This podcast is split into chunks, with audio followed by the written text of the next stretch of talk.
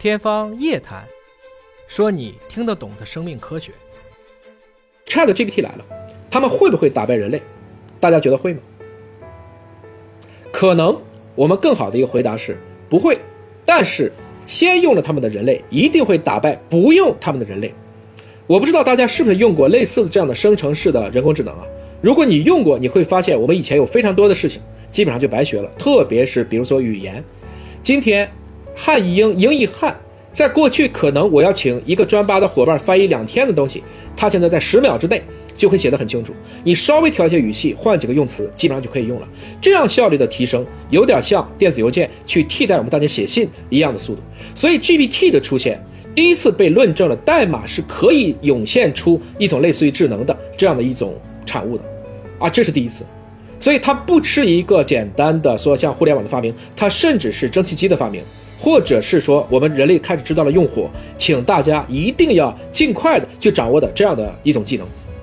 当然，我也想说，技术钝感是当下人类最大的挑战。如今的有特别多的这些科技都出来了，我们要关心的又何止是这样的一个 GPT 呢？我给大家举几个例子，比如说我们最近关心的，你像量子计算，或者我们叫量子霸权。再比如说类脑计算，就是我讲的，我们人类的大脑虽然只有四十瓦，但是可以做非常复杂的运算。尽管我们下围棋，虽然蛋白质折叠可能不如阿尔法系列，但是我们从功率来讲，我们差大。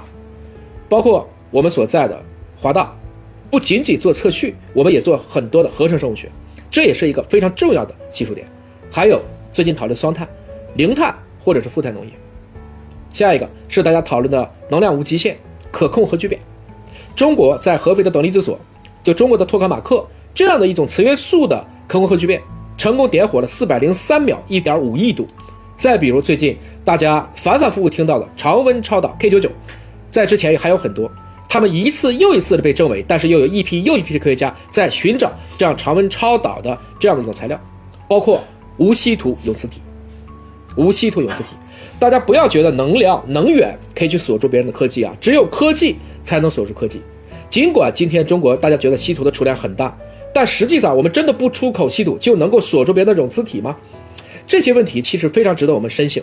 归根结底，仅仅靠基础的这些能源的开采，我们可能不能够在科技上真正达到自立自强，还是要在我们各种各样的技术的综合运用上，包括在一些新材料、新方法、新能量、新生命科学，大家去触类旁通、举一反三，才有可能真的在科技上。从一个点到一个面，再到整个全局的实现我们的科技创新。